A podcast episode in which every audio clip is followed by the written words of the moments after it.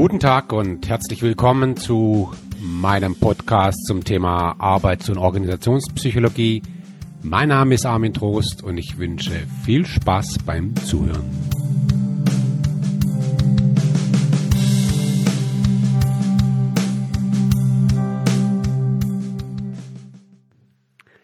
Ja, heute geht es um eine Einführung in die Arbeits- und Organisationspsychologie. Und ich werde in dem heutigen Podcast so ein paar grundlegende Gedanken teilen. Worum geht es in der Arbeits- und Organisationspsychologie? Was sind verschiedene Perspektiven auf dieses Thema? Und vor allem auf welchen Ebenen betrachten wir das Verhalten von Menschen in Organisationen? Ja, da sind wir schon mittendrin. Ähm, worum geht es bei Arbeits- und Organisationspsychologie? Im Grunde, um es mal kurz zu fassen, es geht darum, Verhalten und Erleben von Menschen in Organisation zu verstehen, vorherzusagen und ein Stück weit auch aktiv zu gestalten.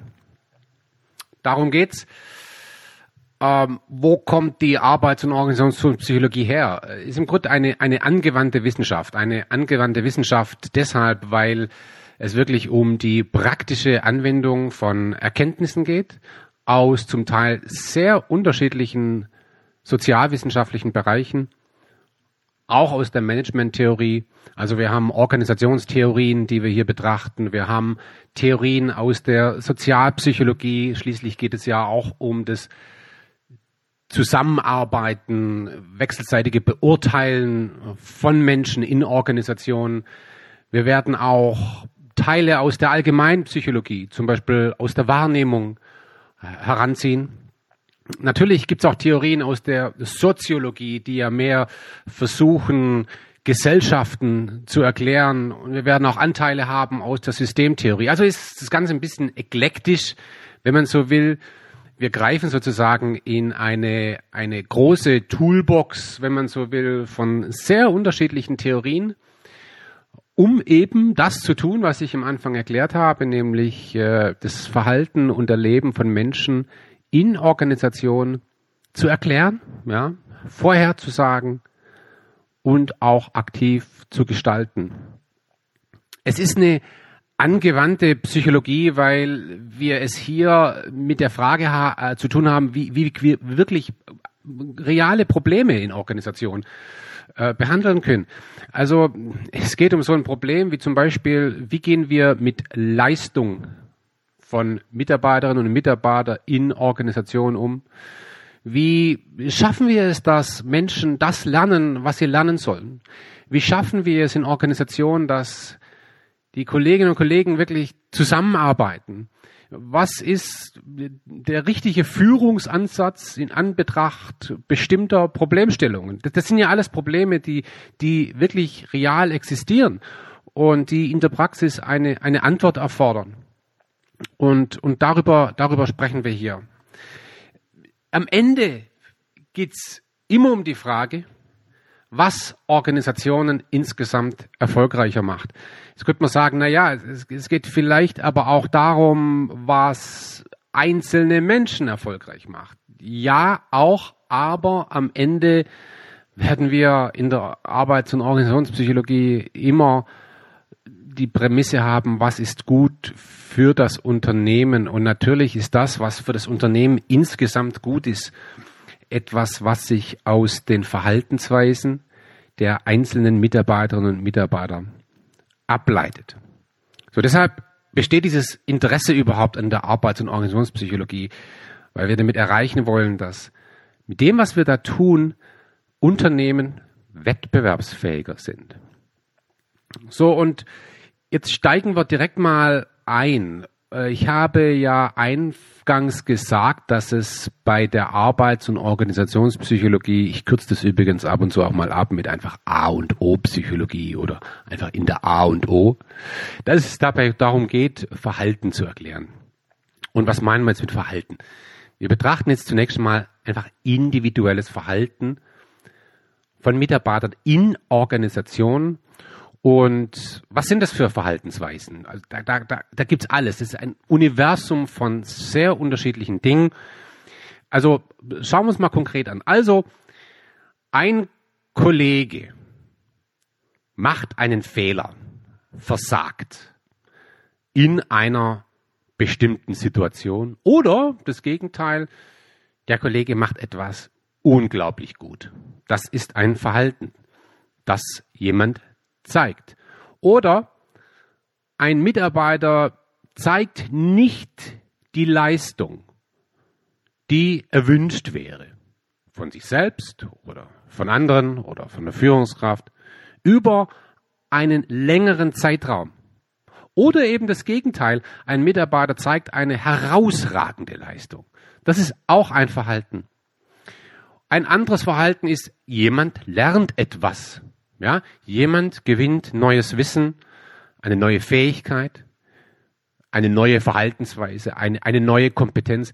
Auch das Aneignen von neuen Verhaltensweisen, das Aneignen von neuem Wissen würde ich hier als Verhalten äh, beschreiben.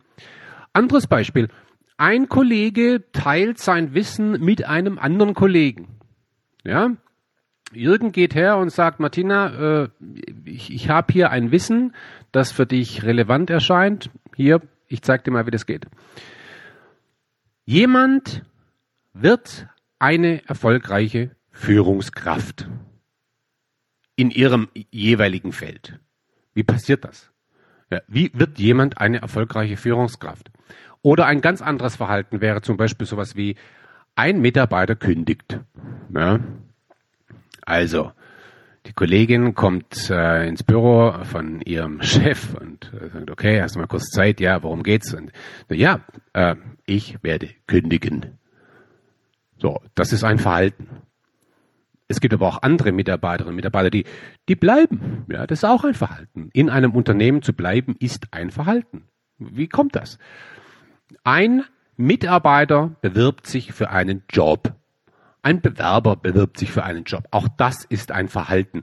Da artikuliert jemand äh, sein Interesse an einer Aufgabe. Auch das ist ein Verhalten. Ein Mitarbeiter gibt einem anderen Mitarbeiter Feedback. Ja, sagt, hey, übrigens, in der Präsentation, nächstes Mal wäre es ganz gut, wenn du die Folien nicht so voll packst. Das wäre mal ein Ansatz. Ein Mitarbeiter fragt einen anderen Mitarbeiter um Feedback. Du sag mal, Jürgen, wie fandest du meine Präsentation? Auch das ist ein Verhalten. Wann passiert so ein Verhalten?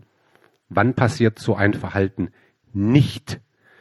Eine Führungskraft belohnt oder bestraft einen Mitarbeiter. Auch das ist ein Verhalten, das jemand an den Tag legt. Wie können wir das erklären? Wie können wir das vorhersagen? Wie können wir sowas aktiv gestalten? Oder Klassiker. Eine Führungskraft fällt eine falsche Entscheidung. Das passiert wohl relativ häufig. Wie kommt es dazu? Oder Weiteres Verhaltens, äh, eine weitere Verhaltensweise wäre beispielsweise, jemand hat eine gute Idee.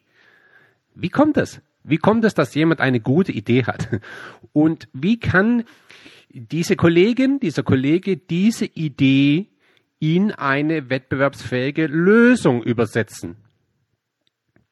Es gibt Mitarbeiterinnen und Mitarbeiter, die gegenüber umfassenden Veränderungen, nehmen wir mal zum Beispiel die Einführung einer neuen Technologie oder einen Strategiewechsel, dass diese Mitarbeiterinnen und Mitarbeiter Widerstand zeigen, ja, und äh, artikulieren, sie finden das nicht gut. So, ja. Also, ich könnte jetzt ewig weitermachen. Das sind alles Verhaltensweisen und, und, und jeder, der schon mal in einem Unternehmen gearbeitet hat, weiß, Verhalten findet eigentlich immer statt. Und zwar in jeder Sekunde durch jeden einzelnen Mitarbeiter, durch jede einzelne Mitarbeiterin. Und ja, die Arbeits- und Organisationspsychologie stellt sich jetzt eben die Frage, wie können wir diese verschiedenen Arten des Verhaltens erklären. Ja, jetzt habe ich eingangs gesagt, äh, wenn es darum geht, Verhalten zu erklären, dann, dann können wir wirklich in die, in die ähm, Toolbox unterschiedlichster Theorien reingreifen.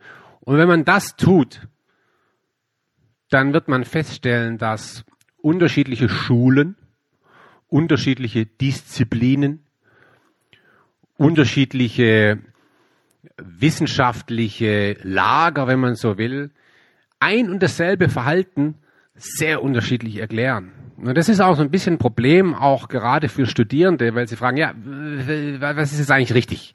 Ja? Und ich will da jetzt mal äh, einen, einen, einen, ein, das an einem Beispiel verdeutlichen. Also wir, wir nehmen jetzt mal ein ganz einfaches Verhalten, nämlich ein Mitarbeiter hilft einem anderen Mitarbeiter. Ja, das könnte passieren. Eine Kollegin, ein Kollege greift einer anderen Kollegin, einem anderen Kollegen unter die Arme. So. Und der Arbeits- und Organisationspsychologe, der kann jetzt die Frage stellen, berechtigt oder unberechtigt, relevant oder nicht relevant. Warum tut sie das? Ja? Warum tut sie das? Wie, wie, wie, wie kommt es, dass sie ihm hilft? Und jetzt können wir verschiedene Theorien heranziehen, um mal versuchen, das zu erklären. Und was ich jetzt tun werde, ist, ich werde jetzt mal verschiedene sozialwissenschaftliche äh, Disziplinen mal äh, bemühen und versuchen, dieses Verhalten zu erklären. Und wir beginnen mit einem Klassiker, nämlich der Verhaltenspsychologie, dem Behaviorismus.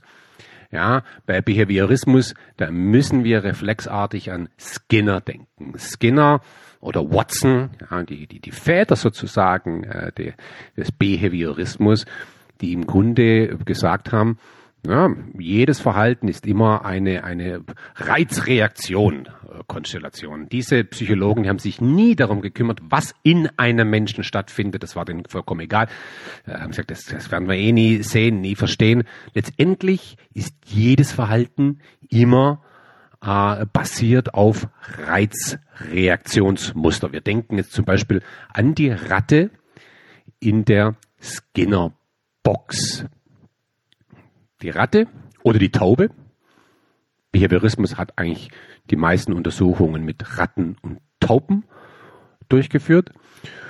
Und diese Ratte, bleiben wir jetzt mal bei der Ratte, die sitzt sozusagen jetzt in ihrem Käfig, in ihrer Skinnerbox, ja, und äh, soll eine Taste drücken. Und sie hat gelernt, dass wenn sie die Taste drückt, dann bekommt sie eine Belohnung, nämlich eine Futterpille. Oder eine Bestrafung, ein Elektroschock. Das sind nur die typische Paradigma. Und, und Skinner hat damals bewiesen, dass er im Grunde fast jedes Verhalten irgendwie generieren kann durch Bestrafung und Belohnung. Wir reden bei Bestrafung, Belohnung auch vom operanten konditionieren. Und wenn wir jetzt jemand sehen, der jemand anderem hilft, dann würde der Behaviorist sagen, ja, wahrscheinlich hat diese Person in der Vergangenheit schon mal irgendwie geholfen und wurde dadurch belohnt. Und weil sie belohnt wurde, zeigt sie dieses Verhalten wieder. So einfach, ja. Vielleicht hat sie ja ein Lob bekommen oder Geld oder, oder ein Lächeln oder, oder, oder was auch immer. Ja? So, also irgendwie muss da was vorausgegangen sein, was dieses Verhalten sozusagen verstärkt. Und wenn wir behavioristisch denken und behavioristisch auf Organisation schauen, dann betrachten wir den einzelnen Mitarbeiter als eine, das klingt jetzt ein bisschen zynisch, als eine Art Ratte in der Skinner-Box. Das wäre dann auch unser äh, Menschenbild, nämlich das Menschenbild einer, einer Blackbox, die eben irgendwie mh, hm, Reizreaktion, Verbindungen hat. So. Jetzt, jetzt, wenn jetzt der Behaviorist mit einem Soziologen sprechen würde, dann, dann, dann wäre das eine interessante Diskussion, weil der Soziologe, der würde die Dinge ganz anders sehen. Ja, der würde sagen, na ja, also warum hilft eine Person einer anderen Person? Hm, Vermutlich, weil es eine Art soziale Norm gibt. Ja, es gibt eine Norm in einem sozialen System und eine Organisation ist ein soziales System, in dem man hilft. Ja, das haben die Menschen in irgendeiner Art und Weise gelernt durch Internalisierung, ja, durch Internalisierung haben sie sich die Regel zu eigen gemacht, wenn jemand Hilfe benötigt, dann helfe ich. Und diese Norm, die mag Teil sein dieses sozialen Systems. Und es mag Unternehmen geben, die haben diese Norm eben ausgeprägt und andere Unternehmen haben diese Norm weniger ausgeprägt. Und in einem Unternehmen, in dem diese Norm ausgeprägt ist, dass man sich gegenseitig hilft, da ist die Wahrscheinlichkeit eben höher, dass in einer bestimmten Situation der eine Mitarbeiter dem anderen Mitarbeiter unter die Arme greift. Der Soziologe betrachtet soziale Systeme, wie gesagt, als System. Ah, ich werde jetzt nicht darauf eingehen, was ein System ist. Ja, ja, Niklas Luhmann sagen, ja. Organisation sind Kommunikation. Wir betrachten also sozusagen die, die Relationen zwischen den einzelnen Individuen und erklären das einzelne Verhalten durch die Gesamtheit der Relationen innerhalb dieses Systems, das geprägt ist von entsprechenden wechselseitigen Erwartungshaltungen, Normen. Das Menschenbild, das dahinter steht, ist das des, des kommunizierenden Menschen, der Communicating Man, wenn man so will. Ja, ähm, ja. jetzt äh, trifft der Soziologe den Ethnologen. Ethnologen, ja, die beschäftigen sich auch von Verhalten mit Verhalten und und und äh, wir haben da vielleicht eine, eine andere Herangehensweise. Ähm, und der Ethnologe würde vielleicht sagen, na ja, warum hilft der eine dem anderen? Ja, das ist einfach genetisch genetisch programmiert. Ja, das sind, das sind genetische, genetisch bedingte Verhaltensweisen, die eben das Überleben einer Art äh, äh, befördern. Ähm, und das hat sich in der Evolution so herausgebildet. Ja, das, das, das, ein, einem jemand anderen helfen ist vielleicht der Ausdruck von Liebe oder ist der Ausdruck von Macht. Und ähm, das, das haben wir äh, erworben und das trägt zur Funktionsweise von, von, ähm, von sozialen Gruppen, äh, das trägt dazu bei, ja, und, und äh, diese Verhaltensforscher, Ethnologen, die haben ja viel geforscht, zum Beispiel mit Affen, und, und die würden sagen, also eine Organisation, auch die mit Menschen, der aus Menschen besteht, ein Unternehmen, äh, das sind im Grunde alles Affen das soll jetzt nicht negativ wirken, aber sagen, diese Verhaltensweisen, die die einzelnen Menschen zeigen, die, die haben die nicht erworben in den letzten Jahren, sondern die haben die erworben in den letzten Millionen, zig Millionen Jahren. Das ist ganz tief in, in unserem Verhalten reinprogrammiert. Ja, und die Organisation ist im Grunde eine Art Rudel, ein Tribe, wenn man so will. Ja, jetzt trifft der Ethnologe den Physiologen. Der Physiologe beschäftigt sich eben mehr mit, mit, sagen wir mal, mit der Hardware, wenn man so will, in einem Menschen. Und der würde sagen, na ja, also warum hilft eine Person einem, einem anderen Menschen? Äh, äh, ja, wahrscheinlich ist kurz vor diesem Akt des Helfens wurde da etwas getriggert im physiologischen System, im Nervensystem des Menschen.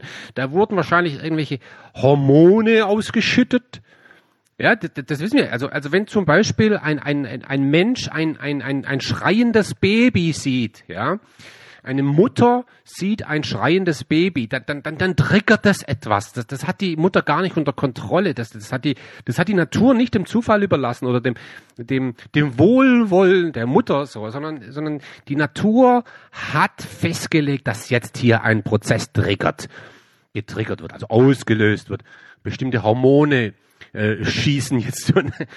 Und jetzt geht sozusagen ein physiologischer Prozess los, der dazu führt, dass eine Person einem anderen hilft.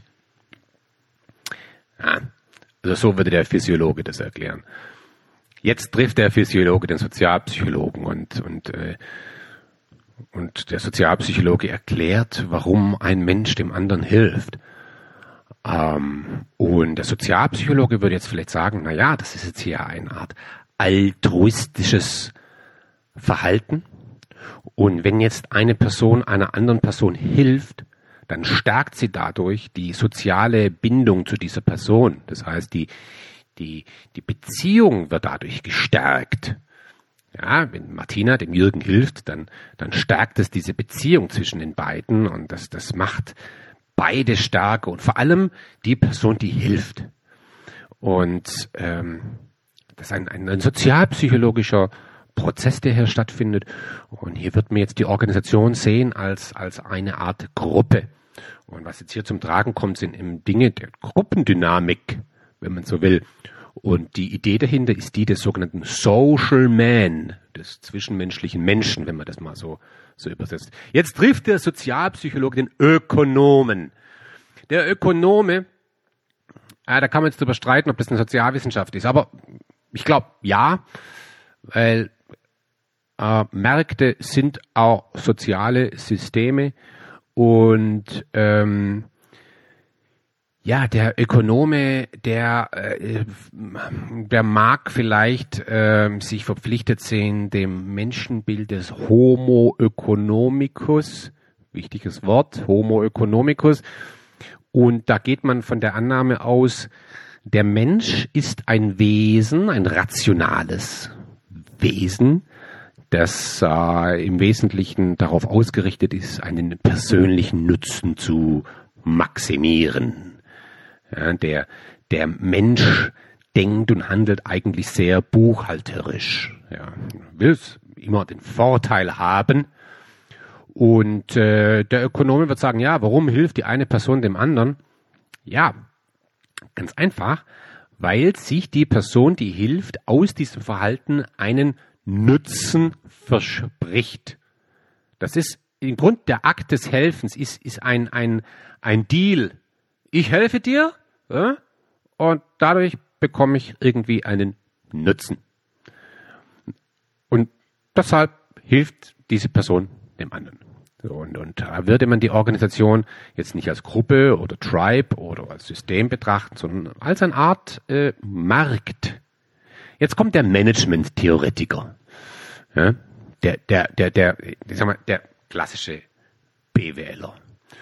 Und wenn man den fragt, sag mal, BWLer, warum hilft die Person dem anderen? Dann, dann würde dieser BWLer sagen, der Management-Theoretiker, ja, das ist ganz einfach. Äh, diese Person hilft der anderen Person, weil das steht in ihrer Stellenbeschreibung. So, Ende der Erklärung. Die Person tut das, weil sie es muss. Mhm ist Ihr Job, wurde so definiert von jemandem, der die Organisation sozusagen designt hat. Das ist ja die Idee im Management. Ich organisiere eine Organisation, ich, ich, ich gestalte eine Organisation mit unterschiedlichen Jobs und, und in einem hierarchischen System mit Über- und Unterordnung und da gibt es dann bestimmte Positionen und in bestimmten Positionen da ist es eben die Aufgabe des Menschen, einem anderen zu helfen. Das steht in der Stellenbeschreibung und weil es da steht, tut das der Mensch. Das erinnert an die Metapher der, Metapher der Maschine, die Organisation als Maschine, wo eben jede Komponente, jedes Zahnrad, jede, jeder Kolben, äh, jeder Motor eben eine Aufgabe hat, die diese Komponente zu erfüllen hat. Und der Mensch äh, in dieser Maschine, das ist die Humanressource. Ja, die Humanressource, die es gilt, entsprechend zu motivieren, zu steuern, zu kontrollieren, einzusetzen, auszuwählen ne, und so weiter. Das ist äh, typisches Menschen äh, Management-Denken jetzt mal ein bisschen ähm, extrem ausgedrückt. Die kognitive Psychologie, ja, die würde das jetzt wieder ganz anders sehen. Die kognitive Psychologie, ganz anders als der Behaviorismus, betrachtet den Mensch als eine Art Computer. Der Mensch verarbeitet Informationen. So. Und ähm, warum hilft jetzt eine Person der anderen Person? Ja, äh, weil eine Person eine bestimmte Situation kognitiv als, sagen wir mal, hilfsbedürftig interpretiert, entsprechend wahrnimmt. Jetzt, jetzt, jetzt beginnen irgendwelche informationsverarbeitenden äh, Prozesse. Ähm, die, dieser Mensch hat vielleicht eine, eine, ein grundsätzliches Denken über die Welt, ein, ein bestimmtes Referenzschema, mit dem dieser Mensch durch die Welt geht, eine Art und Weise, die Welt zu interpretieren. Und dieser Mensch hat vermutlich eine, eine Regel, eine informationsverarbeitende Regel, die besagt, helfen ist gut. Ja? Helfen ist gut. Altruismus ist eine gute Grundlage, um ein glückliches Leben zu führen. Das ist eine Form, wie man die Welt interpretiert. Es gibt ja andere Menschen, die haben diese Regeln nicht so sehr. Die haben andere Regeln und, und, und weil sie diese Regel haben, jetzt interpretieren sie die Welt in einer gewissen Art und Weise und erkennen die, Interpret die, die Hilfsbedürftigkeit eines anderen Menschen und interpretieren ein, ein Hilfeverhalten als etwas äh, Positives. So. Das waren jetzt ganz verschiedene Blickwinkel auf ein und dasselbe Verhalten. Und jetzt kann man sich als, als, als Studierender der Arbeits- und Organisationspsychologie, als Interessent an dieser Disziplin fragen, ja, und was ist jetzt richtig? Äh, kann man nur sagen, äh, weiß kein Mensch. Weiß kein Mensch. Das sind einfach verschiedene Perspektiven auf ein und dieselbe Sache. Ich finde es ähm, natürlich auch verwirrend, ist ja klar. Und, aber so ist es in den Sozialwissenschaften. Wir haben einfach unterschiedliche Perspektiven auf die gleichen Dinge. Ich will jetzt aber im, im Laufe dieses Podcasts nicht ähm, einfach willkürlich äh, in verschiedene äh, Perspektiven reingreifen, sondern äh, die Dinge jetzt ein kleines bisschen sortieren, ja, ein bisschen eine, eine Struktur reinbringen, die, die, die uns auch durch, durch den Podcast führt. Und dazu äh, äh, bediene ich ein, ein Modell, das in der Arbeits- und Organisationspsychologie sehr verbreitet ist. Äh, wir verlassen also für den Moment die verschiedenen Disziplinen wie Behaviorismus, Soziologie oder, oder, oder was auch immer und, und betrachten die Dinge aus einer etwas anderen Perspektive. Also nochmal, es geht um die Frage, wie man ein einzelnes Verhalten erklärt. Und, und wir gehen hier vom Individuum aus. Ja. Also wohl wissen, dass es auch Gruppenverhalten gibt und, und, und Verhalten von ganzen Organisationen in der Summe. Ja, das ist vollkommen klar, aber, aber wir gehen davon aus, die, die ultimative Einheit der Betrachtung ist die Person in der Organisation. Das ist der Jürgen. Der Jürgen, der hilft. Der Jürgen, der lernt. Der Jürgen, der kündigt. Der Jürgen, der einen Fehler macht oder, oder, oder etwas super Erfolgreiches macht. So. Und jetzt betrachten wir einfach verschiedene Ebenen. Und es ist jetzt naheliegend, zum Beispiel zu sagen, na ja, also vieles von dem, wie sich Jürgen verhält, hat ganz einfach mit dem Jürgen zu tun, ja, das mit der Person selbst. Also das liegt in der Person. Die Person, die Person verhält sich so, weil sie so ist. Ich kann also ein Verhalten durch die Person selber erklären. Ich werde jetzt gleich nachher, äh, wenn ich die verschiedenen Ebenen kurz äh, dargestellt habe, werde ich mal verschiedene Erklärungsansätze zeigen, die sich allein auf die Person des einzelnen Mitarbeiters, der einzelnen Mitarbeitern bezieht, darstellen. Ne? Ich kann aber auch jetzt die Ebene der Person sozusagen verlassen und ein bisschen größer denken. Stellen wir uns das jetzt vor wie so eine Art Zwiebelschalenmodell. Ja, angefangen haben wir mit dem Kern, das ist die Person selber. Jetzt, jetzt, jetzt können wir aber auch sagen, na ja, also bestimmte Verhaltensweisen sind ja auch bedingt durch den unmittelbaren Kontext der Person. Ja, wir, wir, wir laufen ja nicht komplett isoliert durch die Gegend, sondern es gibt eine Umgebung, und zwar eine unmittelbar erfahrbare Umgebung, die unser Verhalten in irgendeiner Art und Weise bedenkt. Das ist die soziale Umgebung, das ist aber auch die, die, die physische äh, Umgebung. Auch die hat einen Einfluss. Ein und dieselbe Person in verschiedenen Settings zeigt wahrscheinlich auch unterschiedliche Verhaltensweisen. Ist der Jürgen in dem Team? Verhält er sich so, ist er in dem Team, verhält er sich so. Also die, die unmittelbare Umgebung hat sicherlich einen Einfluss auf das individuelle Verhalten. Also das ist eine Ebene, mit der werden wir uns intensiv beschäftigen. Das ist aber noch nicht alles. Wir können eine Ebene weitergehen und sagen, na ja, also wenn der Jürgen ja in Unternehmen A arbeitet, dann wird er sich anders verhalten, als wenn er in Unternehmen B arbeitet. Warum? Weil eben das ganze Unternehmen, also gar nicht mehr nur so, so die, die, die, die unmittelbare Umgebung, also sein Team beispielsweise, sein Büro, sein, sein das Gebäude, in dem er arbeitet, hat einen Einfluss, sondern die ganze Organisation, der ganze Laden, die ganze Unternehmung, weil die Unternehmung eben eine bestimmte Kultur hatte beispielsweise. Oder bestimmte, wir sprechen von strukturellen Rahmenbedingungen, die insgesamt alle Personen irgendwie prägen, die in dieser Organisation arbeiten. So.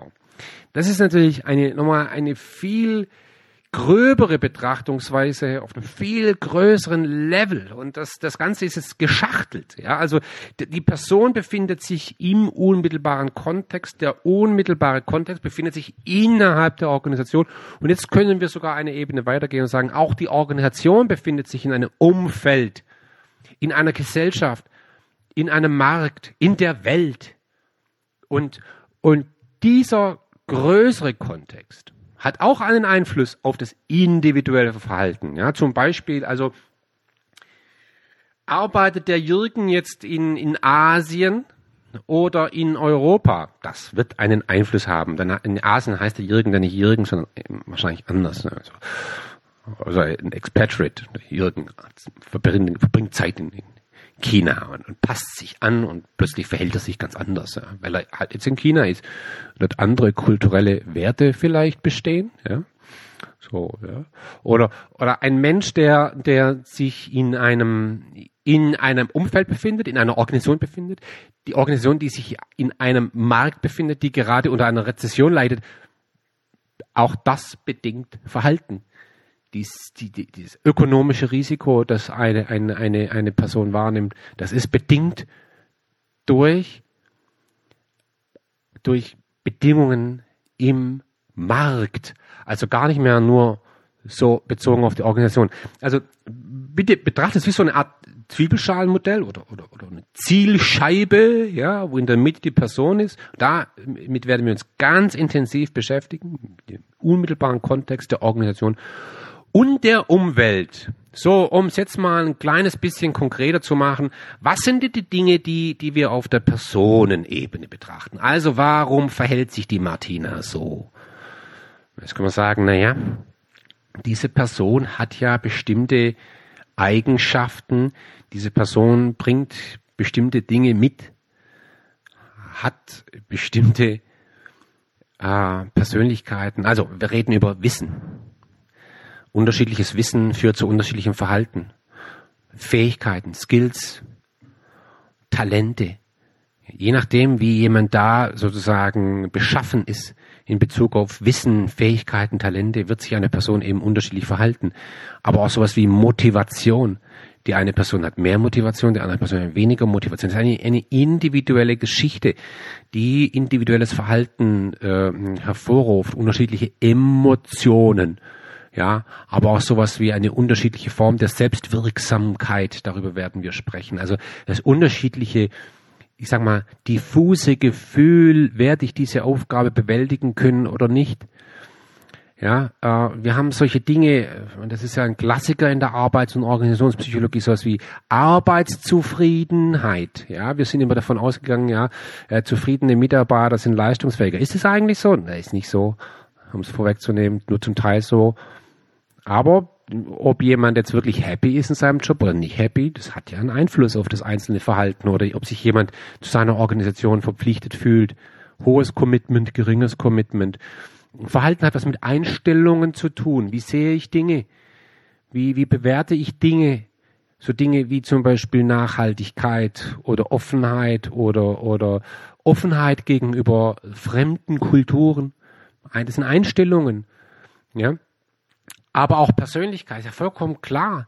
Jemand, der extrem extravertiert ist, wird sich in einer unternehmerischen Situation anders verhalten als jemand, der introvertiert ist. Ist doch klar. Ja, also Persönlichkeit hat natürlich einen Einfluss auf Verhalten und zwar überdauernd. Ja, äh, dann natürlich auch so private Situationen, ob ein Mensch zum Beispiel jetzt eine, eine vierköpfige Familie zu ernähren hat oder ob jemand Single ist, ob jemand kurz vor der Rente ist, ob, ob jemand äh, die kranke Mutter zu pflegen hat zu Hause, äh, äh, ob jemand unter starken finanziellen Belastungen steht. Das, das sind private Situationen, die ein Mensch in die Organisation mit, mit hineinträgt und dann möglicherweise auch das Verhalten in der Organisation äh, begründet, auch, auch der soziale Hintergrund. Wie ist jemand sozialisiert? Aus, aus welchen Milieus kommt jemand? Das, das, das sind ja individuelle Dinge, die sich dann im Alltagsverhalten wieder äh, spiegeln. Aber dann natürlich auch sowas wie die individuelle Karriere, die vergangene Leistung, Erfahrung. Das sind doch alles Dinge, die sozusagen ein, ein Mitarbeiter mit sich bringt. So, das, das ist schon unfassbar komplex, was ich jetzt dargestellt habe. Und wenn wir jetzt versuchen müssten zu erklären, okay, was ist das, diese eine Person in der Organisation, dann wird man feststellen, aber das ist ein extrem vielschichtiges Konstrukt, ganz offensichtlich. Ja. Jetzt jetzt ist das noch nicht alles. Ja, wir gehen jetzt mal eine Ebene höher und wir betrachten den unmittelbaren Kontext. Was gehört zum unmittelbaren Kontext? Natürlich die ganze Gruppendynamik in dem Team, in dem wir zusammenarbeiten. Jetzt ist Team nicht gleich Team. Wir haben arbeitsteilige Teams. Ja, da, da, da muss man uns die Frage stellen, ist es überhaupt ein Team, wenn sozusagen jeder sein einzelnes, sein eigenes Ding macht? Ja, ähm, mein klassisches Beispiel ist die Galeere ja, die Galeere, da sitzen also jetzt 20 Sklaven, Gefangene in der Galeere und rudern. Ist das ein Team oder nicht? Weiß nicht. Jeder gibt sein Bestes und da trommelt einer und alle sind koordiniert, aber ist das ein Team? Okay, betrachten wir es als Team. Von mir aus, oder auch nicht, ist mir auch egal. Aber die, die, die Struktur ist natürlich auf der Galeere eine ganz andere als zum Beispiel ähm, in einem äh, in einer Fußballmannschaft wo, wo es wirklich um das Zusammenspiel ankommt, der Einzelne nicht erfolgreich sein kann, sondern immer nur das, das gesamte System, dann gehört natürlich zum unmittelbaren Kontext die Führungskraft. Die unmittelbare Führungskraft, die hat massiven Einfluss auf das individuelle Verhalten, ist ja vollkommen klar. Ja, muss ich nicht weiter erklären. Dann, das ist selbstverständlich, die Aufgabe was ist deine Aufgabe? Das gehört auch zum Kontext, dein Aufgabenumfeld. Was sind deine Verantwortlichkeiten? Dann natürlich das, das, das, ich meine, darüber sprechen wir noch ganz intensiv. Also sorry, wenn ich da jetzt so, so kurz drüber gehe. Ich finde jeden Punkt super spannend und ich muss mich gerade ein bisschen anhalten, dass ich da jetzt nicht, nicht äh, anfange zu, zu, zu erläutern. Die physische Arbeitsumgebung, und da geht es gar nicht mehr nur darum, wie warm ist es im Raum oder, oder wie hell oder dunkel, sondern ähm, ich meine, gehen wir einfach mal in verschiedene Unternehmen, schauen wir uns mal verschiedene Büros an. Und dann gibt es sehr offene Büros, es gibt geschlossene Büros, es gibt die, die Skinner-Box-artigen Hasenställe und es gibt die, diese offenen Räume, die Begegnung zulassen. Physische Arbeitsbedingungen determinieren individuelles Verhalten, ist vollkommen klar. Ja. Ähm, erst gestalten wir die Architektur dann gestaltet die Architektur uns. Ja. Aber dann auch sowas wie zum Beispiel, welches Maß an Selbststeuerung habe ich in meiner Arbeitssituation? Gestalte ich die Dinge selbst? Habe ich Freiräume? Oder eben nicht. Da sprechen wir auch von Flexibilität. Und dann aber auch sowas wie Schnittstellen. Ja, also die, die Austauschbeziehungen zu benachbarten Teams von mir aus. Ja, ähm, ist ein, ein wesentlicher Punkt. So, auch allein dieser Komplex unfassbar komplex. Ja, der Komplex ist komplex. Vielschichtig. Damit nicht genug. Wir gehen eine Ebene höher und betrachten die Ebene der Organisation, also des gesamten Unternehmens. Jetzt kann das ein kompletter Konzern sein, es kann aber auch einfach einmal nur eine Division sein, also ein, ein, eine, eine Tochter einer Unternehmensgruppe. Äh, grundsätzlich reden wir jetzt einfach mal von mehr als dem Team also einer, einer größeren, eines größeren Aggregats, wie der Sozialwissenschaftler sagen würde. Die größere Einheit, innerhalb derer ja die Teams und die Abteilungen genestet sind, also hierarchisch verschachtelt. Und Organisationen unterscheiden sich eben in Bezug auf ihre Führungsstil. Ja. Führungskultur oder Kultur überhaupt. Damit werden wir uns befassen in einem separaten Podcast. Was ist eigentlich Kultur? Wie determiniert Kultur das Verhalten? Also etwas, was man ja nicht sehen kann. Oder doch, ja, kann man sehen durch bestimmte Artefakte, aber sehr, sagen wir mal, ja, äh, verdeckt ist. Ja. Es gibt ja unausgesprochene Annahmen, unausgesprochene Regeln, die eine Kultur ausmachen. Und das prägt einen Menschen, ja, mehr als er glaubt. Dann natürlich sowas ganz Strukturelles, wie zum Beispiel Entlohnungssysteme. Wir werden uns damit intensiv äh, auseinandersetzen. Geld determiniert Verhalten und zwar nicht immer nur zum Positiven. Also je nachdem, welches Belohnungssystem ich in einem Unternehmen habe, werde ich unterschiedliche äh, Verhaltensweisen beobachten. Dann gibt es Organisationsstrukturen. Ja, die sind häufig auch, auch schriftlich abgebildet. Und je nach Struktur werden sich Menschen unterschiedlich verhalten. Es gibt Strukturen und Rollen innerhalb einer Organisation, die sind formal, die sind beschrieben oder auch informell. Ähm, dann natürlich, was bei im kleineren sozusagen die einzelne Aufgabe ist des Mitarbeiters und des Teams, ist für eine Organisation der überhaupt der gesamte Zweck der Organisation. Warum gibt es Unternehmen? Was macht das Unternehmen? Vor welchen Herausforderungen steht das Unternehmen? Also ja, betrachten wir die Automobilindustrie, die die Herausforderung hat jetzt äh, Elektromobilität, des vernetzten Fahrens, der vernetzten Mobilitätssysteme und das sind Herausforderungen, das Ganze verbunden mit dem ganzen Thema der Nachhaltigkeit, Digitalisierung, diese Branche, da reden wir von der ganzen Branche übrigens, das ist schon das Umfeld, aber für das einzelne Unternehmen sind das unfassbar wichtige Herausforderungen und die prägen natürlich auch das einzelne Verhalten. Und dann natürlich haben wir den riesen Komplex der ganzen Personalmanagementprozesse und Systeme. Deshalb haben wir die ja. Also, wie wählen wir Menschen aus? Wie werden Menschen entwickelt? Wie lernen Menschen? Das haben wir ja oft in formale Systeme und Prozesse beschrieben, abgebildet, sogar mit äh, IT-Technologie. Und dieses ganze Personalmanagement und die Prozesse, Instrumente und so weiter sind ja dazu da, bestimmtes Verhalten zu, zu befeuern, zu vermeiden, was auch immer. So, nächste Ebene, das Umfeld, das externe Umfeld, da haben wir gesellschaftliche Normen. Ja, ein Unternehmen, eine Division, ein Standort ist eingebettet in ein gesellschaftliches Umfeld, und dieses Umfeld prägt das Verhalten des einzelnen Mitarbeiters. Wir haben Märkte und, und Veränderungen in Märkte. Natürlich habe ich ja gerade ein Beispiel genannt. Wir haben Wettbewerb zwischen dem Unternehmen und, und, und, und, und, so weiter und anderen Unternehmen. Wir haben aber auch sowas wie zum Beispiel rechtliche Bestimmungen. Wir haben das Gesetz und wir haben ja das Gesetz, weil wir sagen, naja, das soll bestimmtes Verhalten äh, steuern oder bestimmte Verhaltensweisen verhindern. Und wir können ja alle hoffen, dass es das auch tut. Und dann haben wir den riesengroßen Komplex der Politik.